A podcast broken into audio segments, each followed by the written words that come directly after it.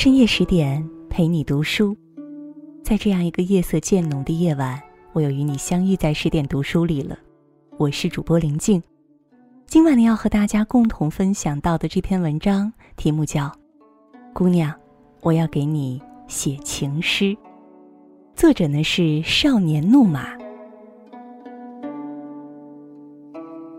八二七年的第一场雪，比以往来的更晚一些。临近春节，东都洛阳最繁华的 CBD，一个少年在路边摆摊，给别人写春联儿。少年素雅干净，眉清目秀，字写得极好。顾客排起了长队，原本来执法的城管也掏出银子排起了队。此刻，他正在写的是一句初春的诗。青门柳枝软无力，东风吹作黄金色。诗美，字也美。少年搁下毛笔，微微一笑，递给一个顾客：“你好，三两银子。”一个五十多岁的男人接过春联儿：“小伙子，字写的不错呀。”先生过奖了，主要是白居易这句诗好。有没有兴趣跟我一起午餐呀？敢问先生您是？哦，在下白居易。少年单薄的小身板微微一震，赶紧鞠躬。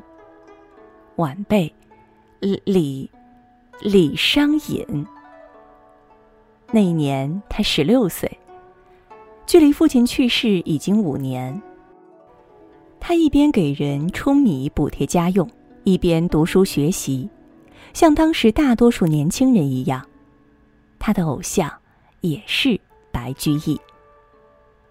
想象一下，你在上海街头弹着吉他卖唱，越过山丘，才发现无人等候。这时，一个山丘一样的大叔高喊一声：“唱得好，有没有兴趣一起吃个饭？”你定眼一瞅。李宗盛，当时的李商隐同学就是这种心情。洛阳高端别墅区，吕道芳，白府。酒过三巡，白居易支走师母们，他终于要跟这个年轻人聊聊诗歌了。孩子，告诉我，你的梦想是什么？写诗。李商隐声音不大，但很坚定。嗯，很好。只是这唐诗已经写了快两百年了，每种风格里都有神作。你擅长什么？李商隐把酒杯轻轻放下，露出羞涩。我要写情诗。白居易哈哈大笑。我有个朋友叫元稹，他写过“曾经沧海难为水，除却巫山不是云”。写过“唯将中夜长开眼，报答平生未展眉”。我还有个朋友叫刘禹锡，他写过“东边日出西边雨，道是无晴却有晴”。你能比他俩写得好吗？李商隐稍作停顿。袁老师和刘老师的诗都很好，但我要创造我的风格。说着，他递上了自己的诗。八岁偷照镜，长眉已能画；十岁去踏青，芙蓉作裙衩；十二学弹琴，银甲不曾卸；十四藏六亲，悬之犹未嫁；十五弃春风，背面秋千下。这是一首描写初恋失败的小诗。他的小女朋友照镜画眉，在裙子上插花做美甲，还会弹琴，是个集美貌与才华于一身的姑娘，但最终还是没能在一起，所以呢，姑娘就伤心的哭了。平心而论，这不是一首很成熟的作品，还带着稚气，但贵在情真，有一种青涩之美。白居易读完，一个劲儿的赞。啊！让我想起了我的十八岁，请问这首诗叫什么名字？无题。霸气侧漏，我喜欢，你就写你的无题情诗吧。我再给你推荐一个朋友，他是个大咖，一定能带你飞。白居易推荐的这个朋友叫令狐楚。令狐楚是谁？你可能不太清楚，主要是人家不写诗，主攻骈体文。简单的说，就是很对仗的那种长文，像《滕王阁序》《洛神赋》都是。在当时，令狐楚的骈体文和韩愈的古文、杜甫的诗被称为三绝。而此时的令狐楚还有更大的身份——户部尚书。相当于财政部长，但他没有一点官架子，对这个有才华的年轻人非常好。就这样，李商隐进入令狐家，做了令狐楚两个儿子的伴读书童。令狐楚宅心仁厚，拿李商隐当儿子相待，还把毕生的文学造诣传授给他。两三年功夫，李商隐已经功力大增。除了写写各种公文，李商隐就是死磕诗文，才华远超令狐家的两位公子。当然了，作为一个情诗高手，掌握各种撩妹技巧还是很有必要的。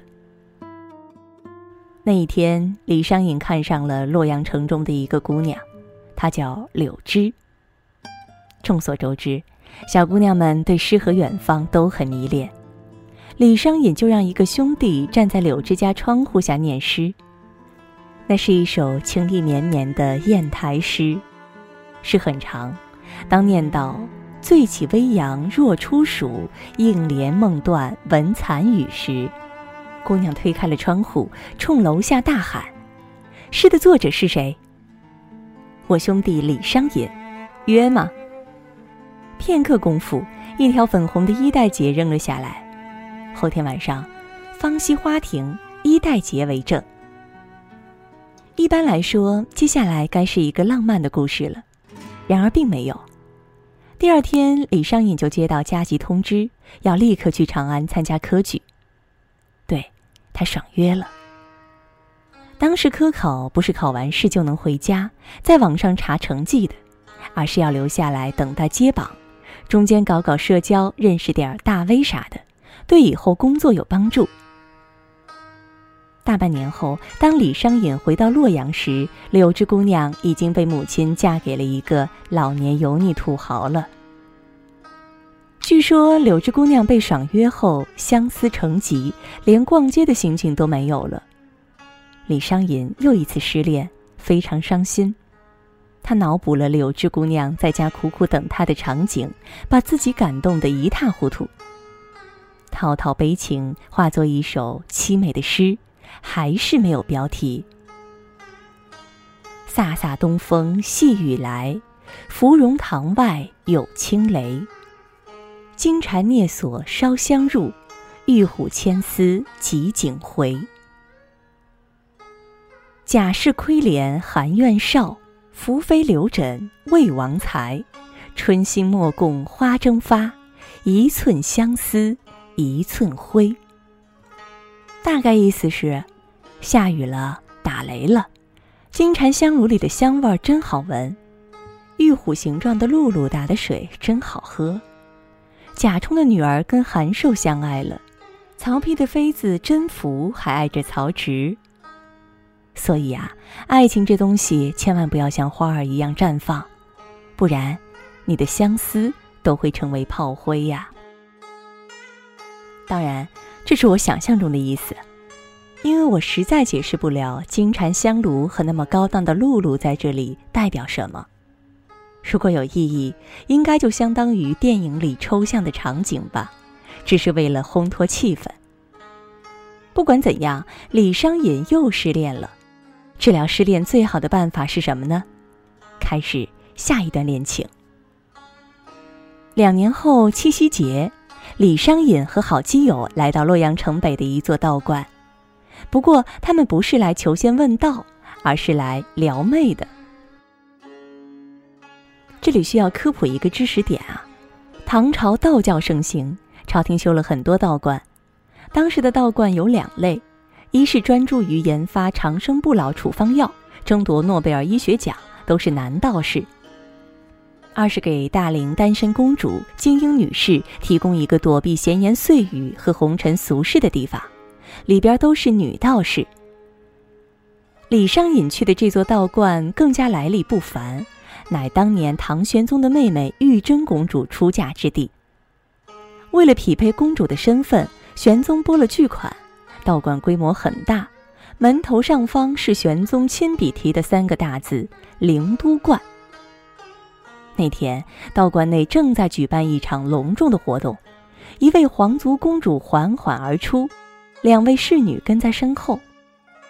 没有早一步，也没有晚一步，在万千红尘之外，李商隐跟其中一个侍女四目相对，那一刻电光火石。这个侍女叫宋华阳，是公主出家钦点的贴身女伴，集美貌、才华、修养于一身。李商隐赶紧写诗一首，连夜派人送去。重围身下莫愁堂，卧后清宵细细长。神女生涯原是梦，小姑居处本无郎。风波不幸灵芝弱，月露谁教桂叶香？直到相思了无益，为防惆怅是轻狂。这首诗是站在一个女人的角度写的，大致意思是。莫愁堂里，我很忧愁；漫漫长夜，我空虚寂寞冷。谁说修道就能成为仙女？小姑，我的卧室连个男人都没有啊！我柔弱的身体像灵芝，经不起风雨；我芳香的心灵就像丹桂，经不起寒露。不过，都去他娘的吧！虽然相思很苦，我还是要爱一回。谁想说我轻狂，就随他说吧。如果你还没看懂，那就把它想象成一首歌吧。这是梁静茹给宋姑娘的勇气。预备，唱。终于做了这个决定，别人怎么说我不理，只要你也一样的肯定，我愿意天涯海角都随你去。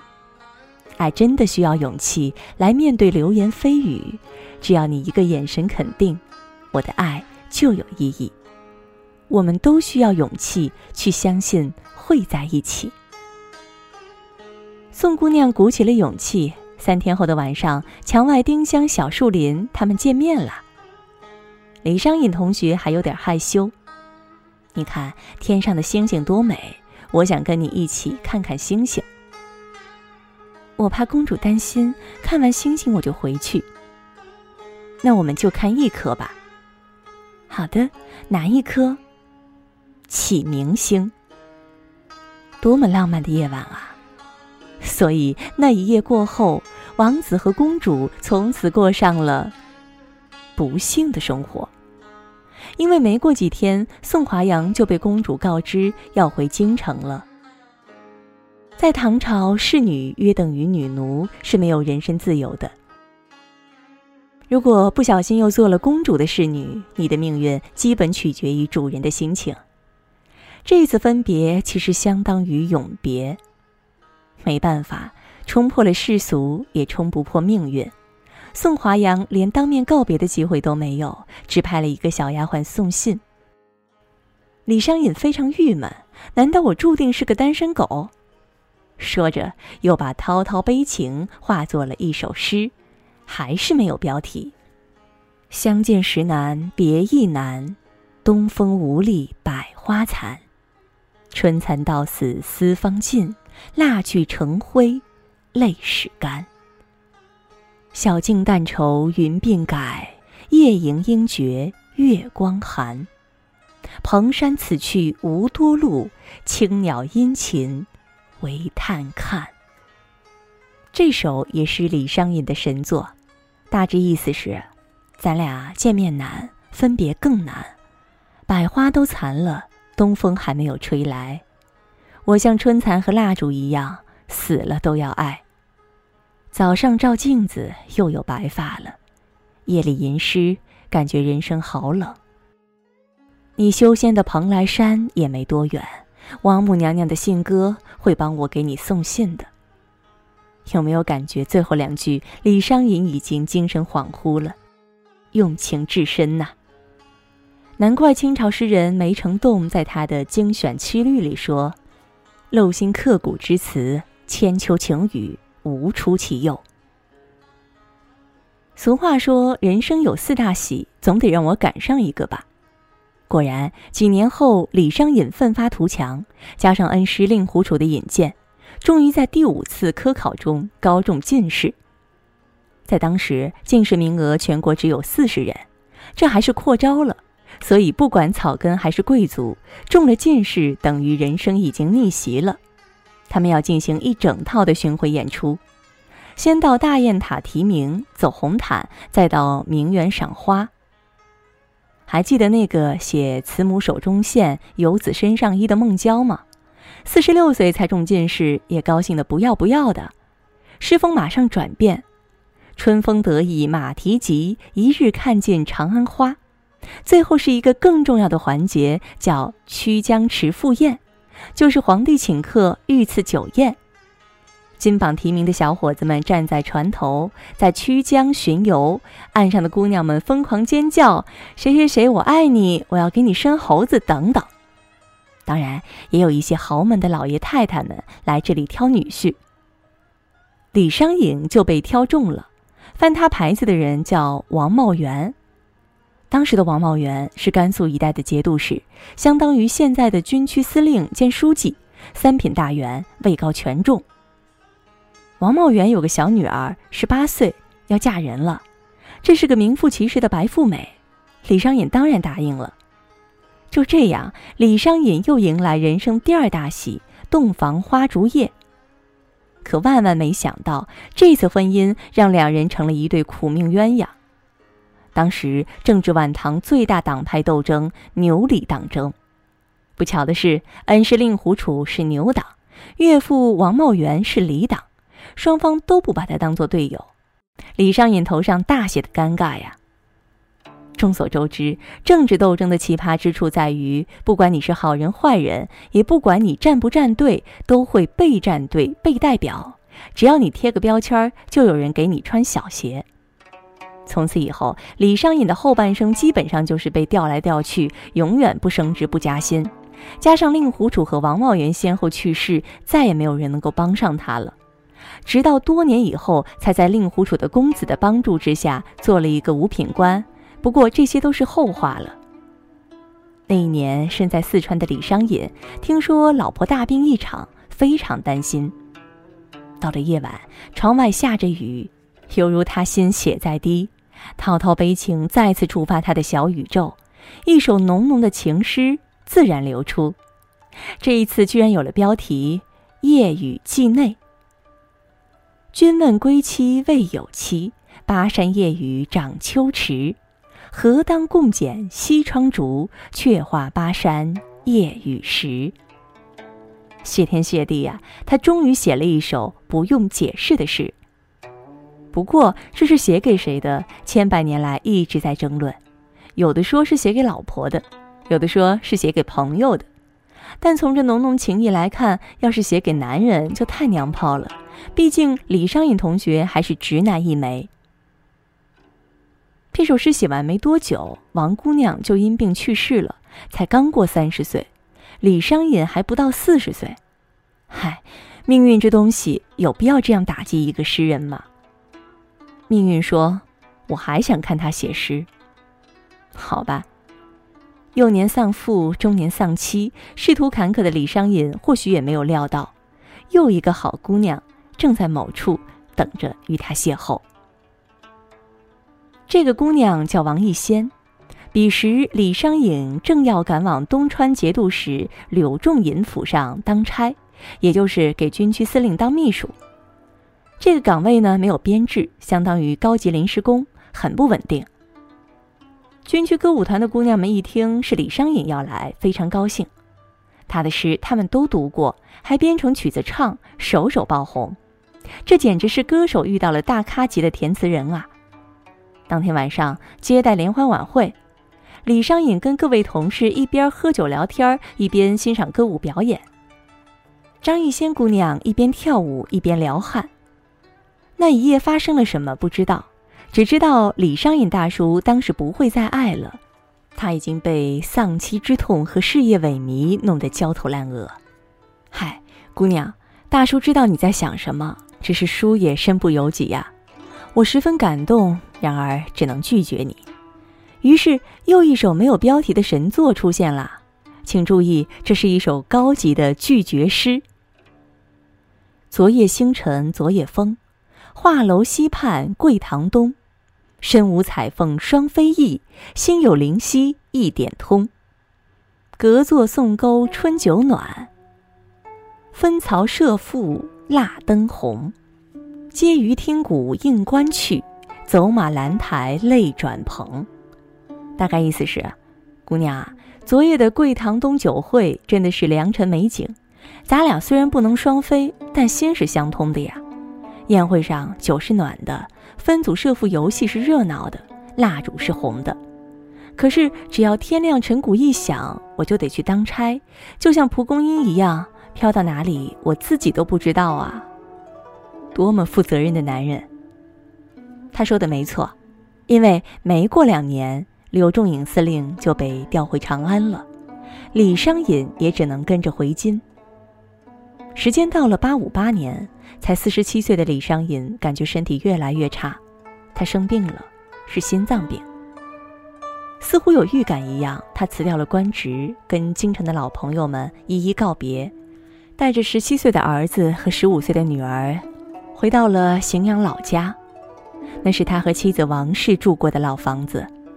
李商隐躺在床上，桌上放着那把锦瑟，这是妻子的心爱之物。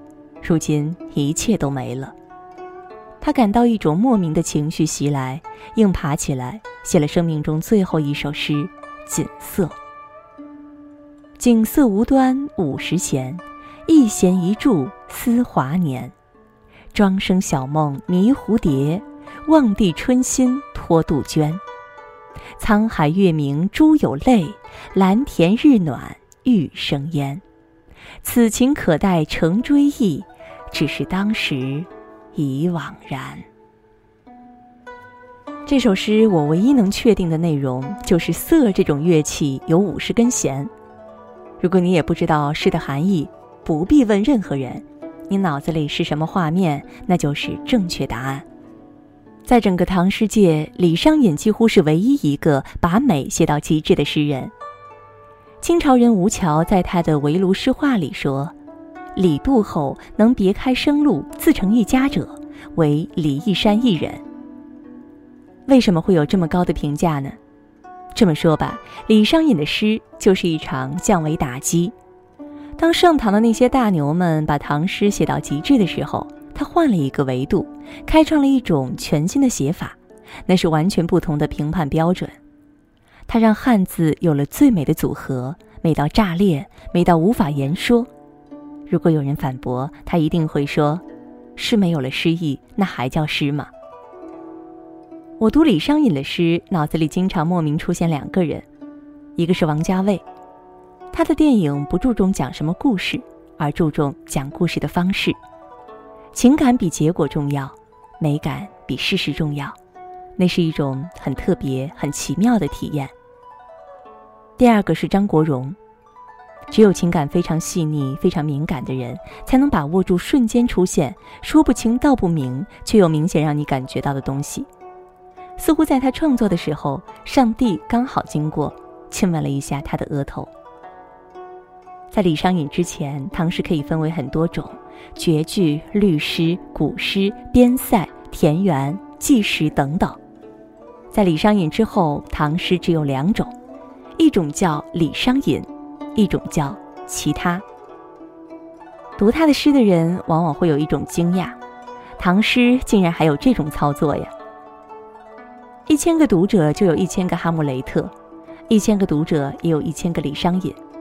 所以，我前文的解读不是标准答案，只是我脑子里能够接收到的信息。很多人都有解读狂，他们先把一个人贴个标签儿，比如爱国诗人，那么他所有的作品都在爱国；怀才不遇的诗人，想象着他所有的诗都在怼这个世界。为什么不能把诗人还原一个正常人呢？他们也有七情六欲，有喜怒哀乐，人家只是失了个恋而已，跟心系苍生没有一毛钱关系，累不累呀？最后，如果以上文字还不能让你理解李商隐的情诗，那就再换成歌词吧。他的每一首诗都是写在罗曼蒂克消亡之后，也就是当爱已成往事。爱情它是个难题，让人目眩神迷。忘了痛或许可以，忘了你却太不容易。你不曾真的离去，你始终在我心里。我对你仍有爱意，我对自己。无能为力。在文章的结尾呢，想告诉大家一个好消息呀！十点读书开放了一座免费开放的成长图书馆，十天陪你听本书，想和你一起在阅读里遇见更好的自己。在这里呢，既有《解忧杂货店》《肖申克的救赎》《简爱》这样影响全世界的经典名作，也有自控力、非暴力沟通这样的职场实用宝典。免费开放十天陪你听本书，如果你有兴趣的话，欢迎搜索关注微信公众号“十点读书”，进入成长图书馆，跟我一起阅读好书，成为更好的自己。好了，感谢各位深夜十点的守候，我是林静。更多美文呢，也欢迎大家关注我们的微信公众号“十点读书”。感谢各位的陪伴，也希望在这样一个不眠的夜晚，你能够拥有一份美好的心情。晚安。好梦。